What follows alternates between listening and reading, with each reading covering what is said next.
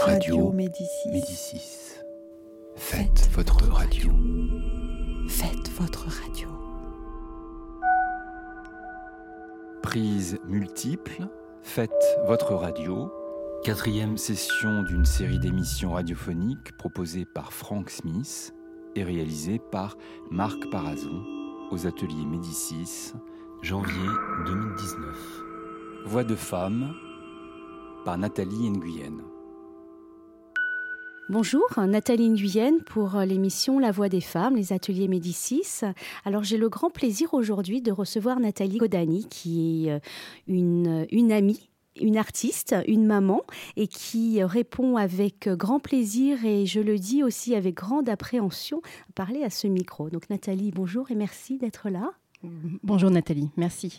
Alors t'inquiète pas, tu peux bafouiller on, te laissera du temps et euh, on va prendre euh, le moment pour, euh, pour parler. Alors, moi, j'ai voulu t'inviter parce que on se connaît maintenant depuis 3 4 ans à peu près. Hein. À peu près, oui. nous sommes rencontrés sur une, une, aventure assez intéressante qui est le son lumière à la ville de Montfermeil. Est-ce que tu veux en dire un petit mot du coup? Eh bien, c'est une, une, coopération déjà entre plusieurs personnes, entre plusieurs acteurs des professionnels et des bénévoles. Et moi, j'y interviens euh, en fait dans, par, les deux, par les deux vecteurs, c'est-à-dire non seulement en tant que bénévole, puisque je fais partie des, figurants, et aussi en tant que professionnel, puisque j'ai apporté euh, ma petite contribution en fait à, à l'élaboration de ce spectacle. Voilà, donc en tant que figurante, tu as des beaux costumes, de belles tenues, tu participes à différents, euh, différents tableaux, hein, si je me trompe. Oui, oui, tout à fait. Et donc, ça tombe bien, tu fais une très belle transition, tu vois, tu pourrais être animatrice dans les radios. On y pensera. Voilà. Euh, au niveau, du coup, de ton, de ton apport professionnel. Donc, moi, je voulais amener un petit peu ça, puisque l'émission est la voix des femmes et le parcours que peuvent avoir les femmes sur différents milieux, et notamment le milieu professionnel. C'est ce qui était intéressant, puisque tu as quand même euh, un, métier qui est très atypique, très particulier, euh, alors que ce soit homme ou femme d'ailleurs. Donc euh, voilà, j'aurais voulu que tu, me racontes un petit peu ton, parcours, comment tu es arrivé à ce métier, nous dire ce que c'est, parce que là, du coup, les, je sens notre public en, haleine. Alors, je suis, en fait, c'est pas si atypique que ça, moi, je pense. Je suis bijoutière. Euh, de, métier, de formation. Et donc, euh, justement, dans le cadre du spectacle de la Dame aux Camélias, j'ai euh, réalisé certains bijoux, et notamment ceux des personnages principaux des marguerites. Alors on dit des parce qu'en fait ils sont, il y a deux série A, série B. Voilà, tout à fait. Il y a deux, jeunes femmes qui qui officient dans ce rôle, et donc j'ai réalisé des parures pour différents tableaux de, du spectacle. Oui, on pourra éventuellement mettre quelques photos euh, de ces, de ces parures euh, sur, euh, sur le site. En tous les cas, sur l'affiche du son lumière, on voit bien le. Oui, oui elles sont très très bien représentées. les clichés ont été très bien faits. Alors, comment t'es arrivée tant que bijoutière Parce que, oh Pourquoi? Alors pourquoi il n'y a pas de, de, réponse précise et directe? Ça n'a jamais été euh, une vocation dès le départ, comme euh, ça arrive pour certaines personnes. En fait, je pense que c'est le, les hasards de la vie euh, qui m'ont conduit à, ce métier. j'ai débuté une scolarité de, ne peut plus classique et j'ai fini par atterrir dans du droit qui Donc, était au départ euh, rien à voir. Voilà, euh, très éloigné de ce métier et, euh, et, surtout ça constituait pour moi un chemin qui était somme toute assez évident parce que j'avais des facilités dans les études et je voulais surtout une ouverture le plus possible et sur des conseils de proches on m'avait dit pourquoi pas. Oui, tu trouveras à la fin, tu as un métier, tu as, du travail. Tout à fait. As du travail. Et puis surtout, je pensais que c'était pour moi aussi le moyen d'avoir une ouverture d'esprit à travers euh, justement ce type d'études. Euh, et, c'est vrai que ça m'en a apporté quand même, le moyen euh, notamment de, en allant jusqu'en fac, de, de s'exprimer, de concevoir des idées, de les mettre sur papier et de les exprimer aussi oralement. C'était important pour moi. Un côté social aussi peut-être dans le droit? Oui, oui, oui, même si, enfin pour moi c'était tout à fait clair. J'étais partie dans l'idée en disant je veux pas être avocate et je veux pas être juge. Quand on fait du droit, c'est un petit peu compliqué aussi. Oui, c'est les deux métiers plus connus. Mais c'est vrai qu'à côté de ce parcours, euh, on va dire classique, j'ai toujours été attirée par tout ce qui était manuel et artistique, mais c'était vraiment pour moi simplement euh, côté plaisir et loisir. Et loisir Tout à fait. Et ce n'est qu'en arrivant en licence, à la fin de ma licence, que j'ai eu, je pense, une sorte de révélation en me disant non. C'est plus ça, je veux plus. Plus possible, je ne me voyais pas continuer sur des études vraiment très longues et surtout sur, dans un métier qui me, dont je ne voyais pas du tout de, projection dans l'avenir. Et euh, c'est pas tant en tant que débouché, mais vraiment en tant qu'épanouissement personnel. D'accord. Donc euh, j'ai simplement cherché des voies qui me correspondraient un peu plus et, euh, et, je me suis mise en quête tout simplement de trouver une formation plus artistique. Uniquement artistique parce que c'était quelque chose que tu faisais déjà tu, entre Je dessinais chez moi, je, je, faisais un peu de, de poterie à l'extérieur. Enfin, voilà, je, je, jouais de mes mains, on va dire, mais euh, vraiment de manière tout à fait euh, amateur et sans, sans me poser de questions mm. quant à mon avenir.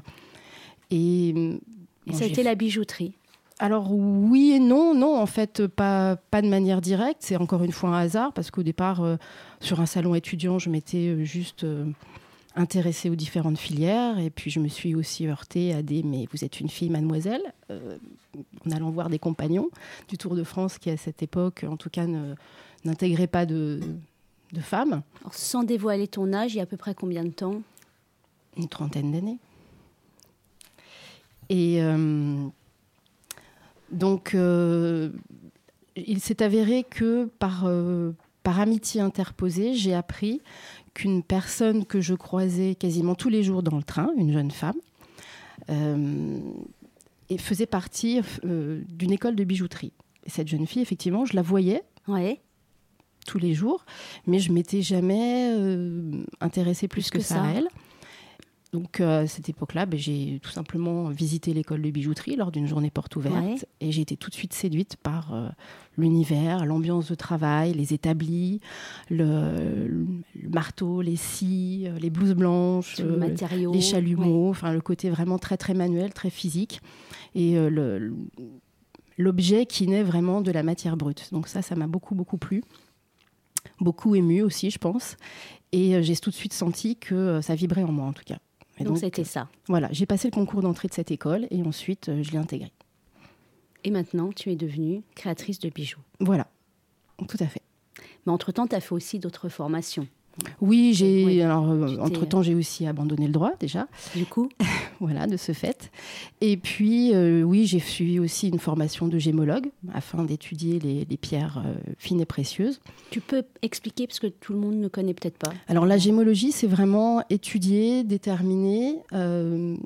reconnaître quelles sont les pierres et ce dans un but vraiment purement éducatif et aussi pour pouvoir en parler et aider mes clients, euh, justement dans le choix des pierres dont ils auraient besoin, ou alors euh, lorsqu'on me présente des pièces qui appartiennent euh, déjà à la famille, mhm. savoir est-ce que ce sont de vraies ou de fausses pierres, de quoi il s'agit, etc.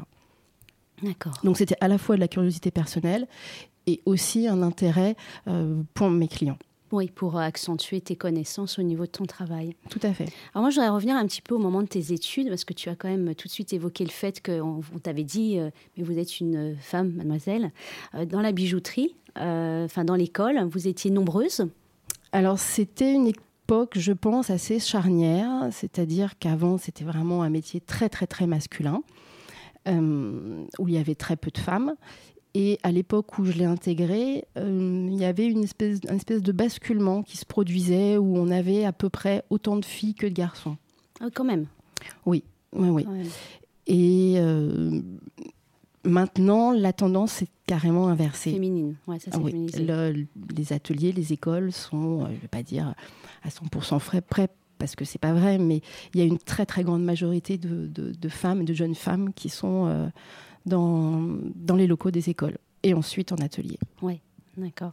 Et alors, est-ce que quand tu étais au moment de tes études, tu as ressenti euh, envers les, les, étudiants envers euh, le, les, professeurs des attitudes un petit peu, alors je peut-être pas sexistes, mais un petit peu euh, euh, différentes ou à mettre de côté, ou parfois des petites, des petits, des petites phrases qui sont pas, bah, qui sont sexistes, il hein, faut le dire. Il y a pu avoir des, des, phrases, en tout mm. cas, je ne les ai pas vécues moi personnellement. Je pense que ou alors je les ai volontairement ignorés, ou alors je les ai, je sais pas, pas provoqués, je ne sais pas. Mais c'est vrai qu'à l'école, j'ai trouvé ça relativement ouvert. Alors, est-ce que les professeurs étaient vraiment contents d'avoir justement plus de femmes ou est-ce que les mentalités avaient déjà commencé à évoluer? C'est possible aussi. Mais par contre, euh, en atelier, l'ambiance n'était pas tout à fait pareille. Oui. Il y a eu, euh, alors c'est pareil, des, des, petites mésaventures qui montrent que c'était encore un petit peu, euh, encore un peu nouveau. Les, les personnes n'étaient pas encore habituées. Parce qu'en atelier, c'est plus physique? Je pense qu'au départ, c'était ça. C'était un métier qui se transmettait aussi parfois de père en, fils. le, vraiment, le côté masculin était prépondérant. Et peut-être effectivement le fait qu'on. Mm. C'était un métier physique où on se salissait les mains, ou peut-être qu'on considérait que le beau sexe n'avait rien à faire en atelier, je ne sais pas. Mm. en tout cas, le beau sexe était très bien représenté sur les murs des ateliers. Ah, d'accord, on imagine.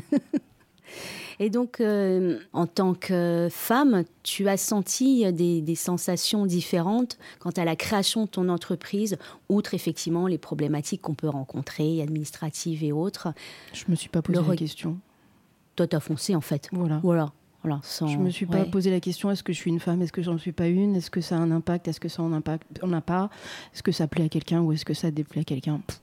En fait, c'est pas toi si tu t'es posé des questions, mais est-ce que par rapport des fois au regard des gens, aux attitudes, euh, ou euh, parfois on a certaines difficultés, et puis on, enfin on a on a cette sensation ou cette ce ressenti que c'est pas euh, il y a quelque chose d'autre et notamment par rapport à. J'en ai pas un souvenir précis, en tout cas, non. non. Et donc là, actuellement, ton entreprise euh, fonctionne comme elle peut dans la situation et le contexte actuel qui euh, reste euh, difficile de toute façon, hein, c'est certain, surtout dans ce, ce domaine-là. au niveau de ta clientèle, tu as des clientèles aussi bien femmes que hommes? Oui, oui. Ouais. Euh, on part du principe que souvent ce sont les hommes qui font la démarche d'acheter des choses pour euh, leurs femmes. Euh, c'est totalement faux. Moi, maintenant, les, femmes, lorsqu'elles ont besoin de quelque chose, je pense qu'elles elles passent le pas d'une boutique très très facilement et elles font d'elles-mêmes la démarche pour, pour acheter ce dont elles ont envie. Il n'y a pas de problème. Par contre, on rencontre quand même encore des, des hommes qui veulent faire des surprises d'amoureux, des cadeaux d'amour à leur, à leur femme. Ça, oui, bien sûr. Ça existe encore. Ah oui, oui. Bon, bah, mesdames, si Même vous après plusieurs années de mariage, euh, oui, oui, j'en ai rencontré des, des, très touchants témoignages. Oui. Et alors, comment ils sont, ces hommes qui achètent?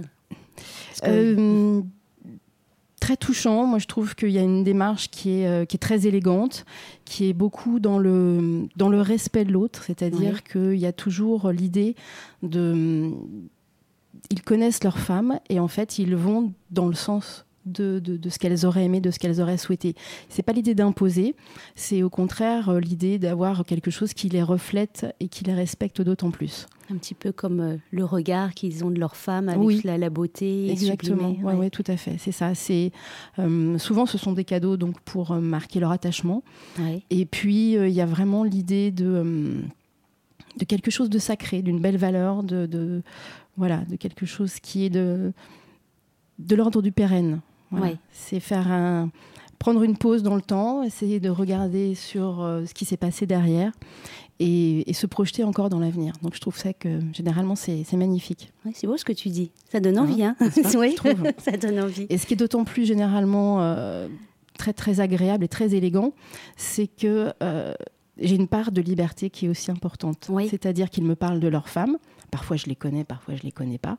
Et j'ai souvent carte blanche, euh, peu ou prou, évidemment, il y a toujours des critères, on va dire, notamment d'ordre financier qui euh, qui rentrent en ligne de compte. Mais euh, voilà, j'ai carte blanche un peu pour exprimer ce qu'ils ressentent à travers moi mes contraintes techniques et puis aussi ma propre créativité.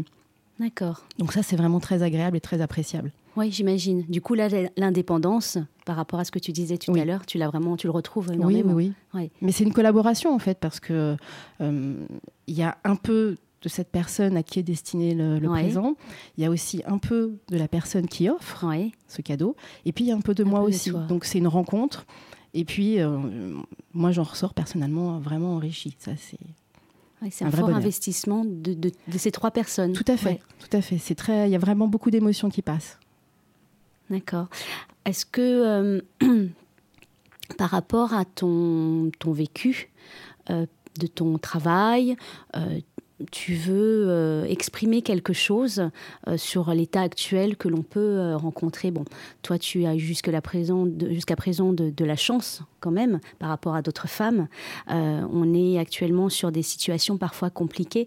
J'ai interviewé quelques personnes avant toi qui, qui ont eu des vies, notamment le tout premier interview, qui ont eu des vies assez extraordinaires et en même temps qui ont commencé de façon très compliquée. Et je voulais avoir un petit peu ton ressenti puisque tu es tu es une créatrice, euh, tu, travailles aussi sur la, sensibilité des choses, des gens et de l'entourage. Donc moi, je voulais avoir un petit peu ton, ressenti sur, euh, sur la femme actuellement, euh, les femmes que tu peux rencontrer dans, ton ton travail, dans, dans, tes activités, dans tes loisirs. Je voulais avoir un petit peu ton, ton ressenti par rapport à ça. Je suis pas certaine d'avoir compris la question, derrière la question.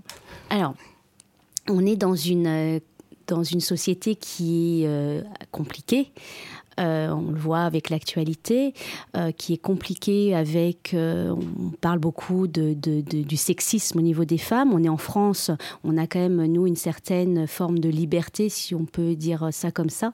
mais on voit dans d'autres pays, ou même en France, près de chez nous, une, une, liberté ou alors une, une parole qui se libère, où les femmes maintenant osent dire les choses. C'est un petit peu ces deux choses, la liberté et qui est donnée, prise, reprise.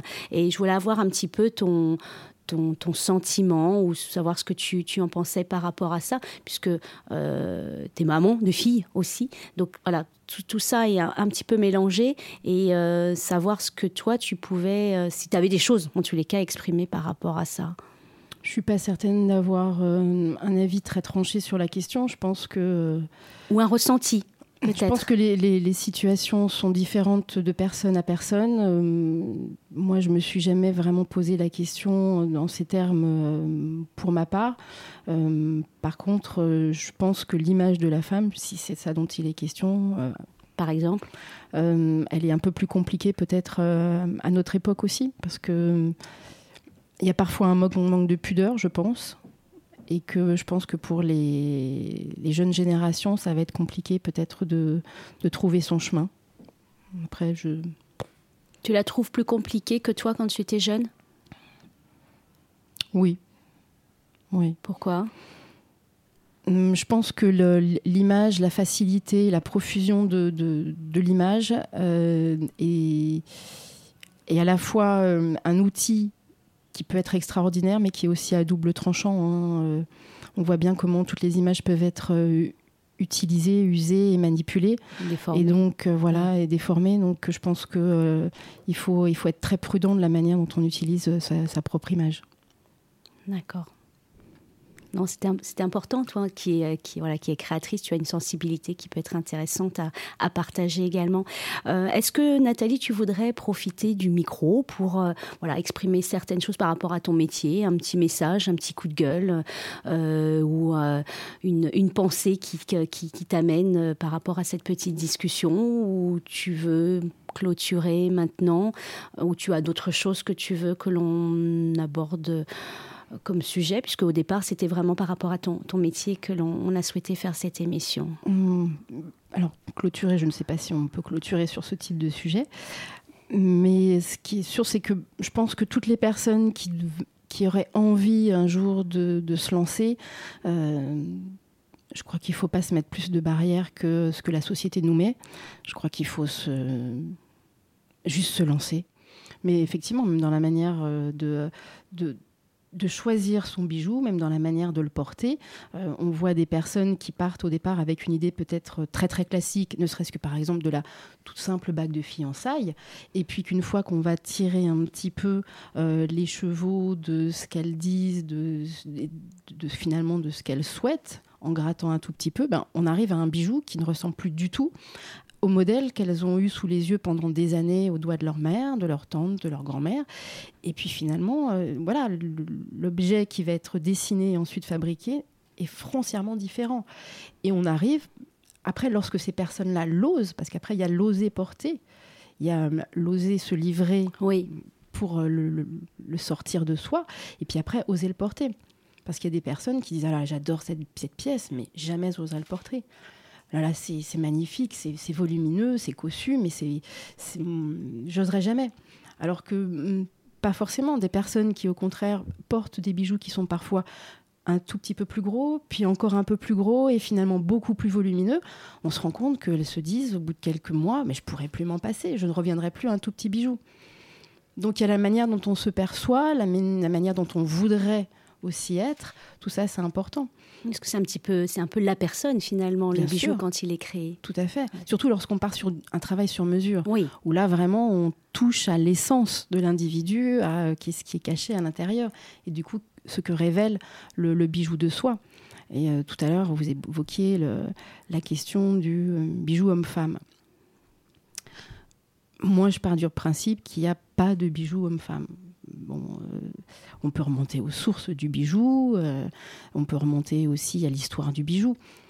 Je pense que avant c'était l'apanage des puissants, la manière de révéler leur, leur force, leur richesse, justement leur pouvoir de dissuasion aussi. Pardon. Mais je pense que maintenant, euh, on est dans une société qui, au fur et à mesure de l'évolution, permet à chacun de l'utiliser comme un moyen d'expression. Il y a des jours où on a envie de s'exprimer avec euh, beaucoup de, en phase, on a envie d'être, euh, voilà, de briller, de, de, rayonner. Et donc, du coup, on portera un bijou qui est voyant.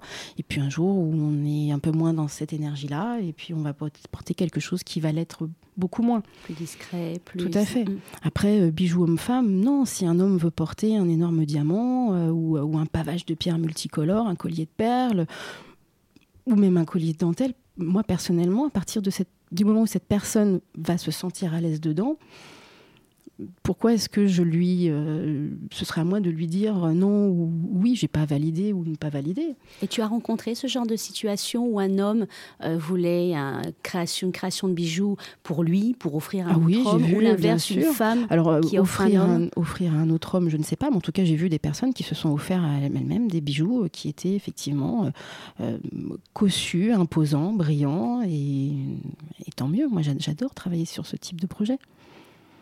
Et par rapport, on, enfin, on en discutait euh, tout à l'heure aussi, c'était par rapport du coup à l'image du bijou sur la féminité. Euh, ce que tu parlais tout à l'heure de, l'image de la femme qui est compliquée et qui va, euh, qui se diffuse très très vite, déformée et, déstructurée parfois. Donc, est-ce que le bijou a son importance ou non? Est-ce qu'il met en valeur ou, détruit? Il y a manière et manière de porter un bijou. Hein. Une personne peut très bien, de la même manière qu'on porte un vêtement, on porte aussi un bijou. Euh, un même vêtement porté par une, par une autre personne prendra une, une, symbolique complètement différente et un bijou aussi. À partir du moment où on est à l'aise avec un grand bijou euh, ostentatoire presque, euh, est-ce qu'on l'aborde comme un talisman ou est-ce que au contraire ça fait partie de soi? Est-ce qu'on revendique quelque chose ou pas? Il y a une magnifique exposition qui a eu lieu il y a quelques mois à Paris, l'exposition Tabou, euh, qui était euh, vraiment extraordinaire dans ce sens-là. Je pense que le, bijou, c'est un vecteur parmi d'autres, euh, un moyen artistique d'expression, à la fois pour celui qui le fabrique et pour celui qui le porte. On peut simplement le revendiquer comme voilà le, symbole de soi ou comme le symbole d'une d'un mouvement. Euh, peut-être qu'un jour il y aura un bijou gilet jaune, j'en sais rien, on ne sait pas.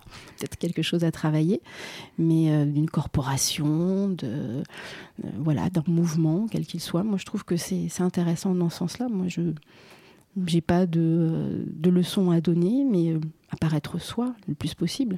Et puis on est soit à 20 ans d'une certaine manière, et on l'est autrement à 30 ans, et 40 ans, et 60 ans. Enfin, voilà, et puis euh, on peut choisir de le porter à tous les âges, même manière qu'un vêtement. Un jour, on va porter une couleur euh, jaune, une autre fois une un, vêtement marron ou bleu. Voilà, parce qu'on se sent de cette humeur-là. Après, euh, on n'est pas obligé toujours de mettre des étiquettes. Écoute, Nathalie, je te remercie pour euh, tout ce que tu as pu raconter, tout ce que tu as pu évoquer. Merci d'être venu parce que je sais que c'était un moment difficile. Tu as pris le temps d'y réfléchir et tu m'as fait confiance. Donc ça, je te remercie.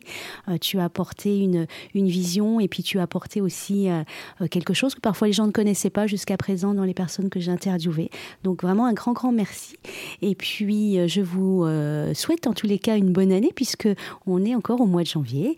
Et je vous dis à la prochaine fois. C'était Nathalie La Voix des femmes, les ateliers Médicis. Au revoir. C'était Voix de femmes par Nathalie Nguyen.